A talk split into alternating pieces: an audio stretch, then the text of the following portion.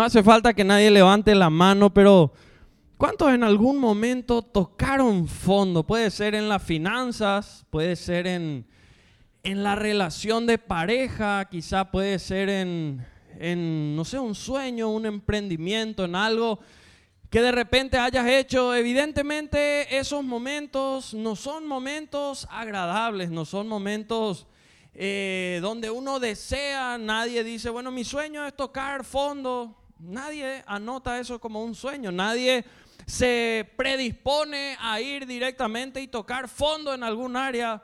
Pero la triste realidad es que a todos, sin excepción alguna, en algún momento o en algunos momentos, nos puede ocurrir que lleguemos al punto de tocar fondo y, y la pregunta obligatoria tiene que ser, ¿cómo salir de eso?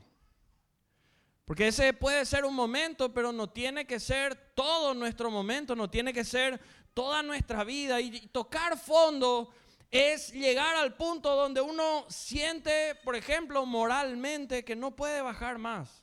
Que uno dice, pasé toda la raya. Eh, sabía que estaba mal y, me fui todo, o todito, como dicen algunos, ¿verdad? Me, me fui totalmente. Tocar fondo es llegar a lo más bajo, al peor escenario que uno podía haberse predispuesto, preparado en cualquier momento. Y uno puede tocar fondo en, su matrimonio, en su familia, en su finanza, en su salud, en proyectos, en, en cualquier cosa. Y cuando uno toca fondo, tarde o temprano uno se da cuenta que necesita un cambio radical para no seguir en el fondo. Uno, uno sabe, a veces empieza acá adentro, empieza a, darnos vuelta en la mente y, y es como que hay señales que nos van diciendo, tengo que hacer un cambio radical si quiero salir del fondo. Por eso hoy quiero mirar contigo la palabra, empezar a mirar varias cosas, porque sabes qué ocurre cuando uno está en el fondo, cuando uno se siente muy vulnerable, cuando uno se siente débil.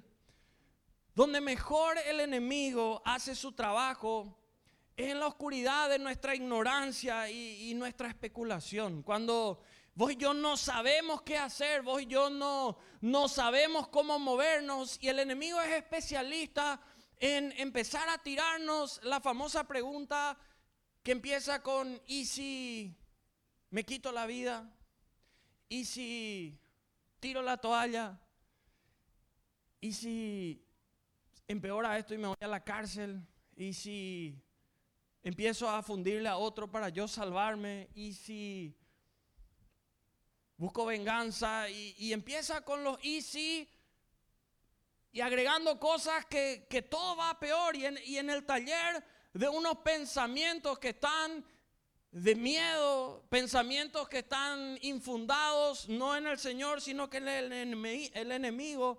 El enemigo en esa mente llena de oscuridad empieza con especulaciones que basadas en nuestra ignorancia de promesas, de verdades, principios, valores que vienen de parte del Señor, pueden llevar a, a fundir algo que no estaba predispuesto a fundirse. Por eso es importante que vos y yo nos preguntemos a qué estamos renunciando ahora mismo, debido a, la fuerza que, el temor va emprendiendo en contra de nuestra fe. Hay gente que sabe que tiene promesas, hay gente que escuchó que para Dios no hay nada imposible, que, en algún momento hasta le habló a alguien de eso, pero que hoy ese temor empieza a cobrar más fuerza y está emprendiendo un ataque directo en contra de todo lo que podría levantar tu fe. Debido a que vos y yo de repente estamos escuchando la voz incorrecta, la voz equivocada. Porque para que vos y yo podamos levantarnos de una caída, necesitamos escuchar la voz correcta. Porque la voz incorrecta te lleva a fundirte totalmente. Y en el momento cuando uno toca fondo es donde más uno está deseoso de escuchar la voz correcta. Y uno eh, se vuelve sensible a, buscar voces, a escuchar qué, qué hacer, cómo hacer, otra idea, otra sugerencia, otra solución. Y pareciera que algo de repente va tocando nuestras emociones. Nos agarramos de eso a veces sin saber realmente si nos va a llevar a buen puerto. hay mucha gente que en esos momentos donde tenía que escuchar la voz correcta, escuchó la voz incorrecta. Y por escuchar la voz incorrecta tomó la decisión incorrecta y al tomar la decisión incorrecta se metió en más problemas. Fíjate la palabra de Dios en Mateo capítulo 7, versículos 24 al 27 nos menciona un escenario que sí o sí es como que está predispuesto, preparado a que en algún momento de la vida nos ocurra. Dice cualquiera pues que me oye estas palabras y las hace. Sea, el Señor estaba diciendo, hay que hacer esto. Y el que las hace dice, les compararé a un hombre prudente que edificó su casa sobre la roca. ¿Y qué es lo que va a venir? Descendió lluvia, vinieron ríos, soplaron vientos y golpearon contra aquella casa. ¿Y qué pasó? No cayó. Porque estaba fundada sobre la roca. Pero luego dice, cualquiera que me oye estas palabras y no las hace, le compararé a un hombre insensato que edificó su casa sobre la arena y descendió lluvia, vinieron ríos, soplaron vientos, dieron con ímpetu contra aquella casa y cayó y fue grande su ruina. En los dos escenarios vinieron vientos, soplaron fuerte, vino la lluvia, golpearon contra la casa, pero hay una diferencia, una cayó y la otra no. Por eso, si vos y yo queremos salir del fondo, hay cosas que vamos a tener que hacer. En primer lugar, lo primero, si vos y yo queremos salir del fondo, es tener el cimiento correcto. Sí o sí, para salir del fondo tenemos que tener el cimiento correcto porque en la vida todos en algún momento vamos a tocar el fondo. En algún momento. ¿Y qué hay en nuestro fondo? Eso marca la diferencia. Una vez se acercó una mujer a un pastor y le dijo, pastor, toqué fondo. Estaba llorando, estaba súper mal. Toqué fondo. Y el pastor le preguntó, ¿y qué hay ahí? Y estoy en el fondo, estoy mal. Y le dijo, y sí, pero ¿qué hay? ¿Qué hay en ese fondo? ¿Qué, qué estás viendo? Esa persona le dijo, veo todo cosas oscuras, todo cosas que me confunden y, que me, me hacen estar peor. Todo en la vida vamos a tocar fondo en algún momento o en algunos momentos, pero ¿qué hay en el fondo? ¿Qué hay? Por el pasaje que nosotros leímos pueden haber dos cosas y las dos cosas son muy diferentes. En el fondo hay dos opciones que pueden estar. Podemos establecer o tener la roca. Y es importante que vos hoy digas, para vos mismo, tal vez vos decís, yo, yo no tengo, yo no sé qué hay en mi fondo. Bueno, que empieces a trabajar para que el cimiento sea el correcto. En el fondo pueden haber dos cosas. Puede estar el cimiento de la roca o puede estar el de la arena. El de la roca es un cimiento con Dios. La roca es dura, es firme, tiene su forma, no, no se le puede cambiar. La arena es totalmente lo contrario para un cimiento. Es un cimiento sin Dios. La arena es blanda. Uno hace lo que quiere con la arena. Le da la forma que quiere. La mueve, la, la, pone al antojo de una. No, no es igual a la roca. Por eso yo te animo a que de acá en adelante vos establezcas como tu cimiento, como tu base, la roca que es nuestro Señor. Que tu fundamento sea, sea Él. Y sabes que eso no se consigue de boca para afuera. Eso es algo que va a requerir decisiones, eso es algo que va a requerir que vos adoptes ciertas convicciones y esas convicciones te empujen a ir tomando decisiones en el día a día. Esa roca que tiene que ser tu cimiento, dice la Biblia, y mira algunos pasajes como menciona que la roca es el Señor, Deuteronomio 32.4 dice, Él es la roca, cuya obra, ¿cómo es su obra? Perfecta. Si vos edificas tu vida, tu proyecto, tu matrimonio, tu familia, tus finanzas, el área que quieras sobre la roca, la obra es perfecta porque todos sus caminos son rectitud. Dios de verdad, sin ninguna iniquidad en él, es justo, es recto. Por eso es importante que tu cimiento sea Dios, sea lo primero. El pastor Tito suele decirnos siempre, tenemos que hacer agenda a Dios y cuando uno tiene a Dios como su cimiento, hace una agenda conforme a lo que el Señor dice. Uno sabe que para construir algo, ninguna construcción se hace desde el techo para abajo. No nos vamos a acercar a, acá veo algunas arquitectas que están en la iglesia, ¿verdad? Quizá hayan otros que no sepan que están en eso, pero jamás el arquitecto va a decir, empezamos por el techo. ¿Verdad? No, no funciona así, uno empieza por el cimiento, por, por ahí empieza todo. Primera Pedro capítulo 2, versículos 4 y 5 dice, acercándoos a Él es algo, si vos querés ese cimiento, tenés que acercarte a Él, piedra viva. Pero este es el problema, desechada ciertamente por los hombres. Voluntariamente la gente dice, no, gracias, yo no quiero ese cimiento, yo, yo quiero el de arena, porque hago como quiero, muevo cuando quiero, cuando siento, puedo hacer lo que quiero.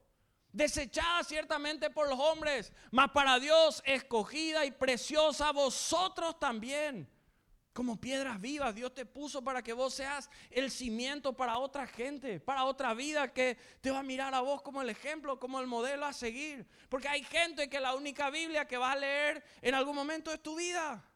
Alguien dijo eso un día. La única Biblia que alguna gente va a leer es tu vida.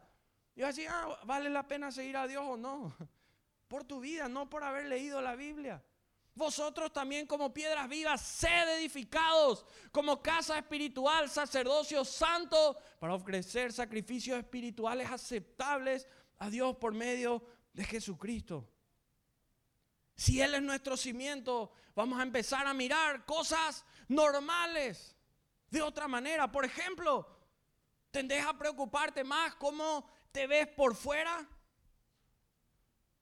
¿O te estás preocupando más en qué tipo de persona vos te estás convirtiendo por dentro? Porque hoy en día para demasiada gente lo único que cuenta son las apariencias. ¿Cuántos likes consiguen las redes sociales? ¿Quién le saludó? ¿Quién no le saludó? Si le felicitaron por su pinta o, le dijeron algo por su cabello o no. A demasiada gente le está preocupando demasiado lo superficial y ya no le preocupa lo real. Cree que está todo bien porque eh, en las redes sociales le dieron buenos comentarios, pero en realidad en su casa está todo mal. Aunque subió una foto de su familia y parece para afuera que está todo bien, pero adentro está todo mal. ¿De qué nos sirven las cosas superficiales? Lo que en realidad nos sirven son las cosas reales. O te pregunto, ¿acaso no hay gente que lastimosamente terminó decidiendo quitarse la vida que si era por las redes sociales diríamos, súper bien estaba esa persona? Uno va escuchando y diciendo, no, entiendo cómo se pudo quitar la vida si todo estaba bien. En las redes todo estaba bien. Pero en su mente, en su corazón, en su día a día, Estás dedicando más tiempo a verte más, no sé, atractivo por fuera que el tiempo que le concedes al Señor para leer su palabra, para, para permitir que Él pueda moldear tu alma, tu vida, empiece a direccionarte. Sabes que tu cimiento es más importante que, que tu pared a la hora de construir algo. El cimiento es importantísimo, tu raíz es más importante que la hoja. Para salir del fondo, a vos y a mí no nos sirven de nada las apariencias. Si tocamos fondo en las finanzas, si tocamos fondo en la relación de pareja, si tocamos fondo en un proyecto, en un sueño, no nos sirven de nada las apariencias. No sirve lo que empecemos a hacer en el cimiento, porque para levantarte de una caída importan demasiado los cimientos, porque sin buenos cimientos, en cualquier momento vas a volver a caerte otra vez. Puedes aparentemente empezar a levantar algo, pero volvés a caer. Y tu cimiento, si vas a ser con Dios, tiene que estar metida su palabra. Entonces, si vos decís, Señor, yo de acá en adelante decido que vos seas mi cimiento, te vas a basar en la palabra. Vas a tomar como convicción lo que viene de su palabra. Y cuando esas convicciones vos aceptaste, el 99% de tus decisiones ya van a estar tomadas. No vas a tomar decisiones contrarias a la palabra. Dice la Biblia sobre su palabra, Mateo 24, 35, el cielo y la tierra pasarán, pero mis palabras no pasarán. El Señor no va a cambiar, no va a decir un día, no cambié todo, ya no importa la santidad, ahora importa más. No. El Señor no va a decir, no, ya no tengan fe en un mundo tan desastroso, ahora tengan solamente piedad. No, sus palabras no van a cambiar. Isaías 48 dice, sécase la hierba, marchítese la flor, mas la palabra de nuestro Dios, ¿qué va a hacer? Permanecer para siempre. Cuando en el fondo lo que hay es roca sólida. Pues yo vamos a empezar tal vez ahí en el fondo porque el cimiento nunca se ve. Pero vamos a empezar a ponernos fuertes. Por eso hay gente que por fuera se ve todo bien, pero por dentro está todo mal y eso no sirve para nada. Pero en el nombre de Jesús, hoy vos y yo, aunque por fuera podamos aparentar estar todo mal, por dentro nos vamos a empezar a poner bien y vamos a levantarnos y tarde o temprano eso se va a ver por fuera. Por eso yo te animo a que vos pongas como cimiento al Señor, que hagas de Él tu roca, que te establezca en su palabra y empieces a ir hacia adelante. En segundo lugar, para salir del fondo necesitamos tener el punto de vista correcto. Hoy en día la gente se guía demasiado por la percepción y no por la realidad. Ya tenemos un preconcepto formado de casi todo y de todos. Entonces, dependiendo de quién hable o de dónde venga la noticia, decimos acepto o no acepto. ¿Viene de tal medio de comunicación? No, yo no le creo a ese medio. Y los medios pueden decir cualquier cosa, este le creo, este no le creo. Le queremos a tal, no sé, actor, influencer, bueno, si dijo él es cierto, le creemos a tal político, le creemos y si viene el otro no. Y, y todo es por percepción. Y es como que no hay algo real. Por eso empezamos diciendo que lo primero es que el cimiento sea el Señor. Y eso va a empezar y implicar obedecerle en todo, hacer las cosas a su manera. Y, y, vos tal vez hoy decís, yo voy a hacer el cimiento de mi vida al Señor, todo lo que viene de Él. ¿Sabes qué es lo que va a hacer el enemigo? Te va a empezar a plantear preguntas. Por ejemplo, ¿Y si le obedezco 100% a Dios y las cosas salen mal?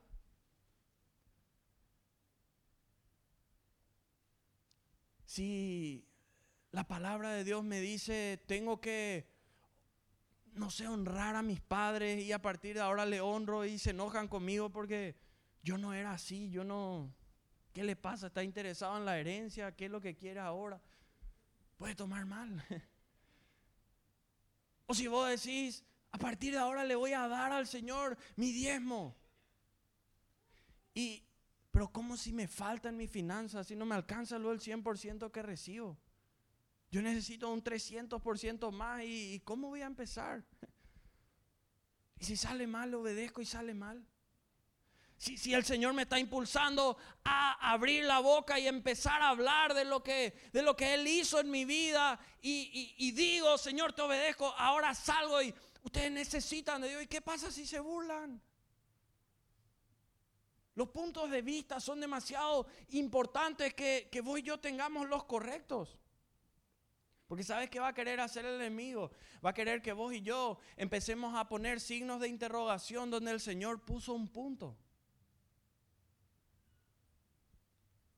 Hoy en día, todo lo que viene de parte del Señor se quiere relativizar. Y después de relativizar, llevar al punto de ridiculizar. El Señor dijo, así son las cosas, no, no, no hay democracia y teocracia ahí, dijo Dios y, ya está. Pero hoy en día todo se quiere empezar a cambiar. Y, y vos y yo empezamos a mirar y el enemigo quiere que vos y yo empecemos a hacer todo de otra manera. ¿Saben cuál es la pregunta que en realidad deberíamos hacernos? ¿Y si no le obedezco a Dios? ¿Dónde voy a terminar? Hay mucha gente que nunca se hizo esa pregunta. Porque en la eternidad, ¿dónde vamos a terminar si no le obedecemos al Señor?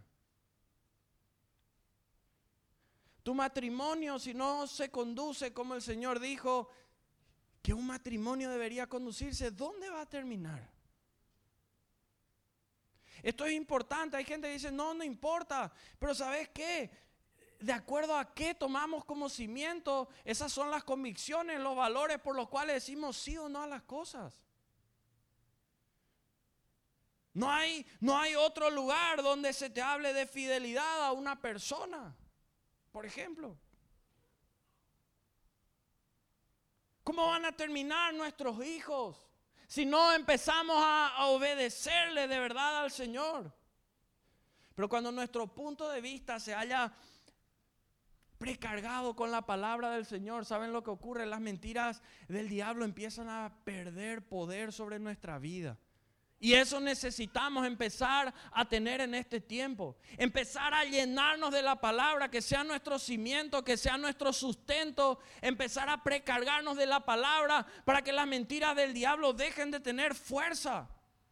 Porque Dios te eligió para realizar un propósito especial, a pesar de las debilidades que vos y yo tenemos. Y para tener el punto de vista correcto, vos y yo tenemos que empezar a vencer el temor y caminar en fe.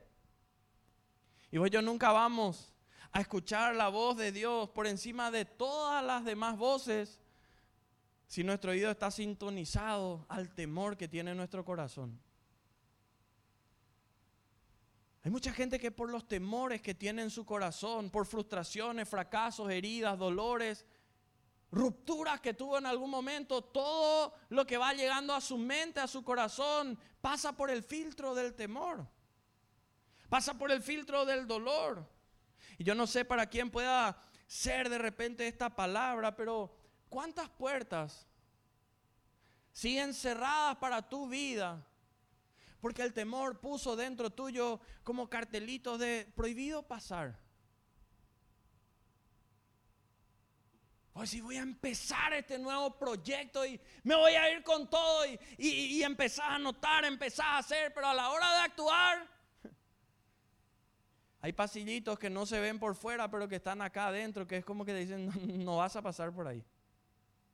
Por miedo a volver a caer. Hay gente que no ha podido volver a amar de verdad.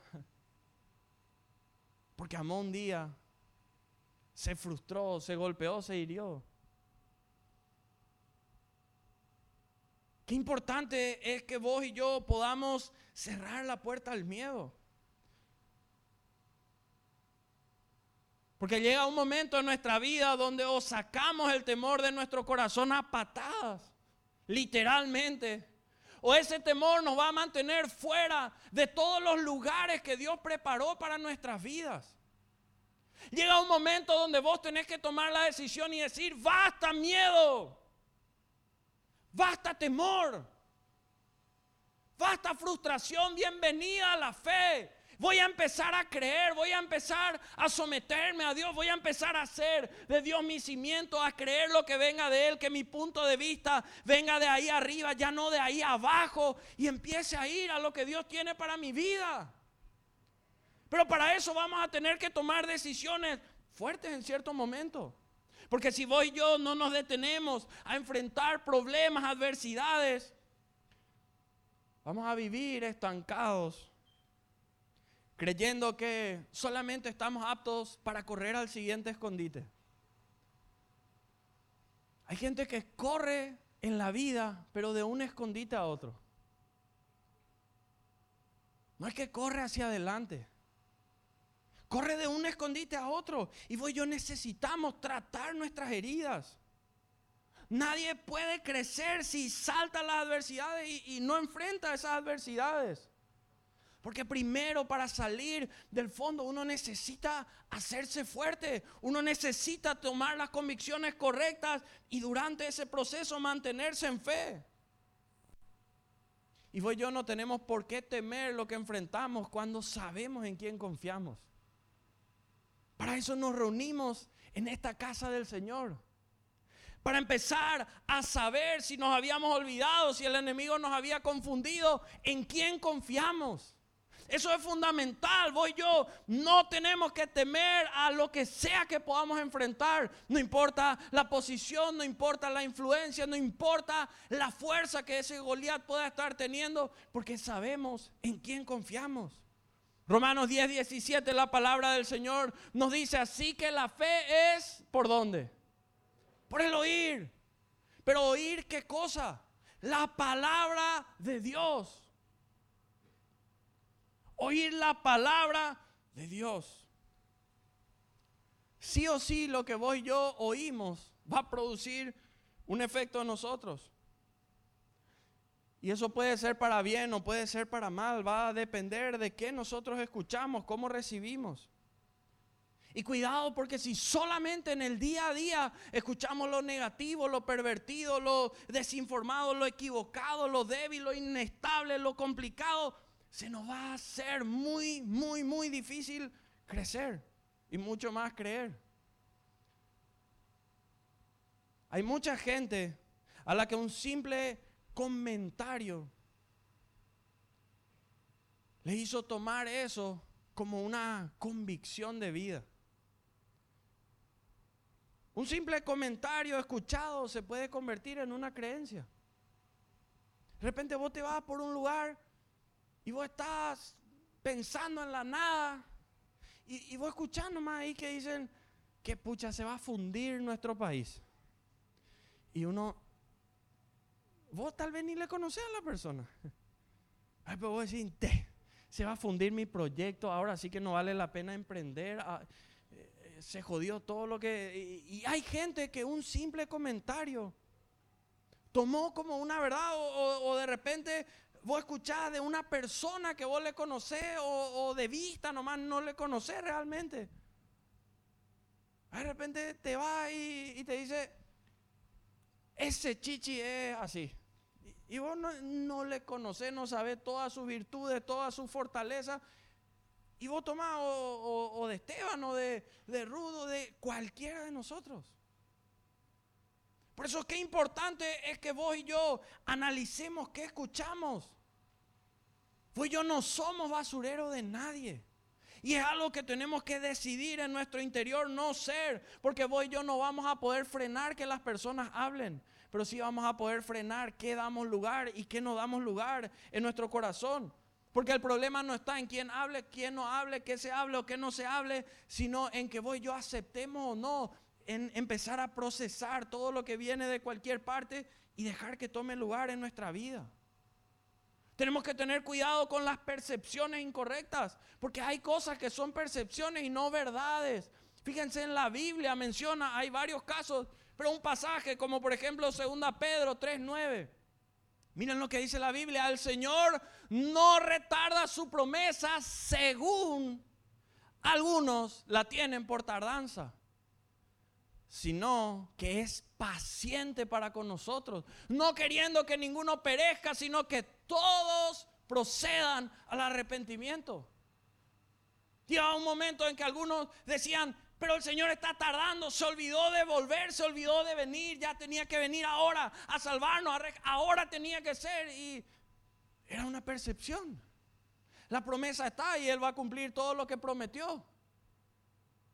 A veces nosotros no entendemos todo, pero sí juzgamos todo.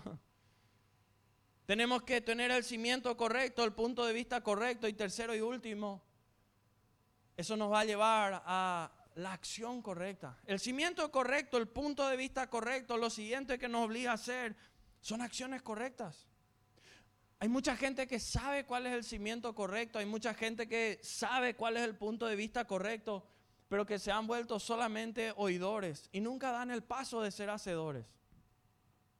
Saben lo que es correcto, opinan lo correcto, le enseñan a otros lo correcto, pero nunca dan el paso correcto.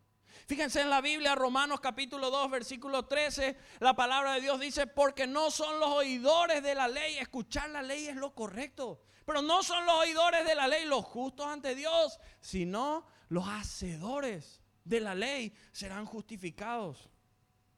¿Saben que hay dos cosas que a todos en la vida nos llegan en algún momento? Hay dos variantes que a todos nos llegan en algún momento. Uno es el tiempo y otro es la ocasión o la oportunidad. Y en la Biblia dice en Eclesiastés capítulo 9, versículo 11, me volví y vi debajo del sol que, que, ni es de los ligeros la carrera, ni la guerra de los fuertes, ni aun de los sabios el pan, ni de los prudentes las riquezas, ni de los elocuentes el favor. Y mira cómo termina el versículo. Dice, sino que tiempo y ocasión que pasa, acontecen a todos. Tiempo y ocasión acontecen a todos. Pues yo no podemos controlar el tiempo, no, no podemos regresar, no podemos adelantar. Pero sí tenemos que entender y aceptar que el tiempo llega. Y de la misma manera a cada uno de nosotros nos llega en algún momento la ocasión, la, la oportunidad, la que tampoco podemos controlar. Pues yo podríamos controlar nuestro talento, pero no el tiempo ni la oportunidad. La diferencia de hecho no está en la oportunidad, sino que está en quién la aprovecha y, quién la desaprovecha. ¿Quién es la persona que aprovecha el tiempo y la ocasión? El que acciona. El hacedor. Porque hay gente que sabe lo correcto, tiene el punto de vista correcto, pero nunca da el paso. Y no tomar una decisión, no tomar una acción, ya es haber tomado una decisión. Llega el tiempo, llega la ocasión, pero ahora no voy a hacer. Y, pasó. Y ya tomé la decisión de quedarme. Y está mal no hablar cuando hay que hablar. Está mal no actuar cuando hay que actuar. Santiago 2.17, la palabra del Señor dice, como pueden ver, la fe por sí sola, la fe es correcta. Sin fe no podemos agradar al Señor, no, no vamos a... La fe por sí sola no es suficiente. A menos que produzca buenas acciones, está muerta y es inútil. Otra versión dice, la fe sin obras es muerta. Si tengo fe, tengo que demostrar eso con mis acciones. Tengo que demostrar eso con lo que voy haciendo. Mi querido amigo, mi querida amiga, hoy es hora que salgas del fondo. Decí conmigo ahí en el lugar donde estás, voy a salir del fondo. Esta semana empiezo a salir. No me voy a rendir hasta salir.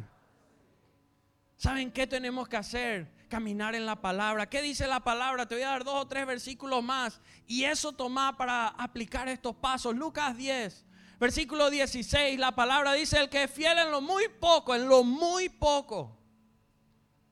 En lo muy poco, tal vez vos decís, muy pocas posibilidades tengo, 0,000000 hasta que no sé cuánto, 0 y 1. Esa posibilidad, muy poco. El que es fiel en lo muy poco, también en lo más es fiel. Y en lo que, el que en lo muy poco es injusto, también en lo más es injusto. Cuando tocaste fondo, tenés que recordarte lo importante, lo fundamental que son las oportunidades que van a ir apareciendo, pero van a ir apareciendo conforme las decisiones que tomemos. En la vida hay gente que menosprecia los pequeños comienzos.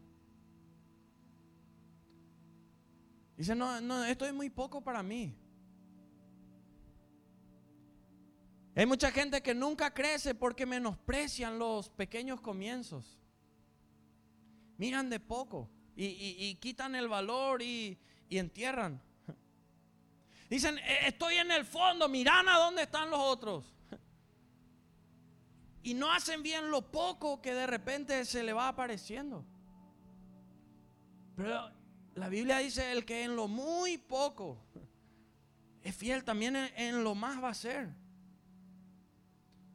Tenemos que dejar de compararnos con los demás, dejar de compararte con tu hermano, con tu hermana, con tu papá, con tu mamá, con tus hijos y empezar a mirar en base a la palabra de acá voy a ir creciendo hacia hacia arriba. O el otro error es de repente creer que lo que de repente va apareciendo para nuestras vidas es demasiado para lo que merecemos. Hay gente que se encuentra con Dios, que el Señor le perdona. El Señor empieza a restaurar su matrimonio, el Señor empieza a conectarle otra vez con oportunidades financieras y, uno cree que no lo merece. Es probable que no lo merezcamos, pero si Dios te empieza a dar, si Dios te empieza a conectar. Hay gente que cree que le queda grande el traje. Y vos tenés que saber que si Dios permitió que pueda llegar a tu vida es porque Él te va a capacitar y preparar para poder hacer todo lo que Él te da. Porque Dios no nos da conforme a nuestra capacidad, nos da conforme a su misericordia, conforme a su gracia. Por eso quien sabe ser fiel en sus comienzos va a ser fiel en su final. Por eso los comienzos importan. En tu comienzo vos trazás la ruta de éxito o fracaso para adelante. En tu comienzo vos trazás el tamaño de tu crecimiento. Mateo 25, 23, su Señor le dijo, bien, buen siervo y fiel, sobre poco has sido fiel, sobre mucho te pondré. Tuvo el buen comienzo. Por favor, no vayas a permitir que los malos momentos, las adversidades, circunstancias negativas, te frenen de dar lo mejor. Aunque te parezca lo más chico que pueda haber. Porque el que es fiel en lo muy poco, el Señor le va a poner sobre mucho. De hecho, como alguien dijo un día, el destino no se escribe con los zapatos que vos usás, sino con los pasos que vos das. Ahí vuelve otra vez la percepción de lo externo, de qué sirve la marca de tu zapato o el mío si no damos los pasos. Hay gente que tal vez no tiene ni zapatos, pero da los pasos. y es la gente que va a llegar adelante. Más allá de lo que vos o yo tengamos, sea mucho, sea poco, sea bueno, sea con hueco, se trata de los pasos que tenemos que dar. Hoy quiero animarte y terminar con eso a, tres acciones para hacer hoy, porque hay diferentes áreas quizá. ¿Cuáles son las acciones correctas? Tal vez hoy decís, bueno, yo estoy en el fondo, sé que tengo que hacer buenos cimientos, sé que necesito el punto de vista correcto, la acción correcta, pero ¿dónde empiezo? Primero con tu vida. ¿Sabes qué tenés que hacer con tu vida? Entregarle a Jesús tu vida. Si todavía no hiciste eso, o si tal vez hiciste en algún momento de tu vida, pero te fuiste lejos de, ese camino. Le cerraste la puerta de tu corazón en algún momento. Hoy, hoy, hoy tu vida al Señor. Me dijo una persona cuando esta semana le desafié a hacer justamente eso. Esa persona había tocado fondo en sus finanzas y eso le llevó a tocar el fondo en su familia también. Y me dijo, mi vida mi vida no vale nada. ¿Quién me va a, quién va a querer entrar en mi corazón? ¿Quién, quién va a querer? Nada. Que yo le pida o que, yo le invite, me, me rechazan todos. No me responden más, no me atienden. ¿Sabes quién sí va a llegar a tu vida si vos le invitás, aunque hayas tocado el fondo de los fondos? Ese es Jesús. Romanos 10:13, la Biblia dice, todo aquel que invoque el nombre del Señor será salvo. ¿Qué significa eso? El que le dice, Señor, te necesito, invocar su nombre, Señor, venía a mi vida. Primera Juan 1:19 dice, si confesamos nuestros pecados, Él es fiel y justo para perdonar nuestros pecados y limpiarnos de toda maldad. Eso en tu vida, entregarle tu vida al Señor. En tu familia, qué acción tomar, qué, qué hacer con tu familia. ¿Sabes qué tenés que hacer, papá, mamá, si estás hoy acá o hijo, hija? Decidí, no importa qué hagan los demás, pero servirle al Señor. Aunque sea el momento más duro de la historia de tu familia. Decidí servirle al Señor. Josué 24, 15 Toda la gente había decidido no servirle al Señor. Todas las familias. Pero un hombre llamado Josué dijo, si mal os parece servir a Jehová, escogeos. ¿A quién sirváis?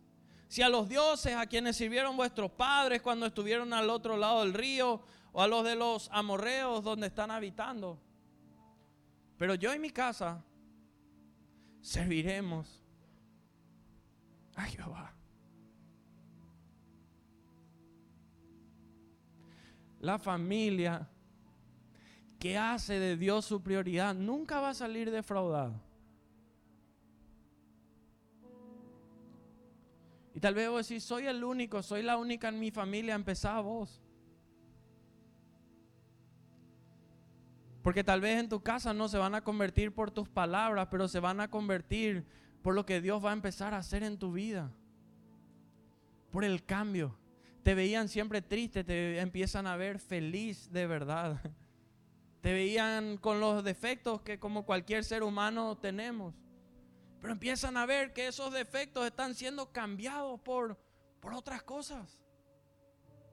Te veían como alguien que tomaba siempre decisiones erróneas y de repente te volviste una persona prudente, sabia. Y empiezan a ver que, que algo hay. Y no van a ser tus palabras, van a ser tus acciones. Y con tus finanzas, porque mucha gente semana a semana pide motivos de oración por esta área. Yo quiero animarte a que vos también apliques la palabra del Señor. Si en esta área tocaste fondo, yo sé lo que es tocar fondo en esta área. Yo ya fracasé en dos negocios que hice. Sé lo que es que te cierren un emprendimiento cuando dependías de otra persona y te quedas colgado. Días antes que termine un año teniendo que desvincular, pagar, indemnizar a gente. Fuera de tu voluntad, fuera de lo que son tus sueños, de, de tus anhelos. Y empezar con deudas de cero.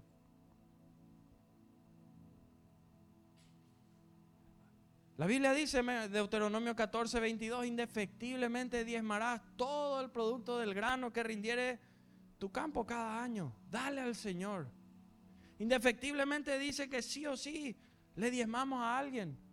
Y si no le diezmamos al Señor, le diezmamos al contrario de Él.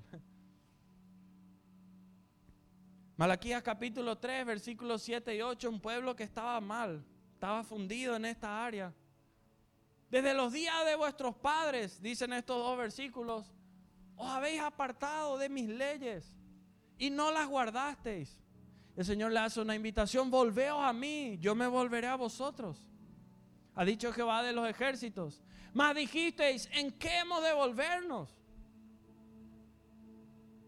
¿Robará el hombre a Dios? El Señor le preguntaba. Pues vosotros me habéis robado. Y dijisteis, ¿pero en qué te hemos robado? Y el Señor les dice, Yo no sé en qué área o si en las tres áreas o en una de esas has tocado fondo, tal vez en tu vida, tal vez con tu familia, tal vez con tus finanzas. Pero quiero invitarte en este momento a, orar y clamar para pedirle al Señor salir de ese fondo.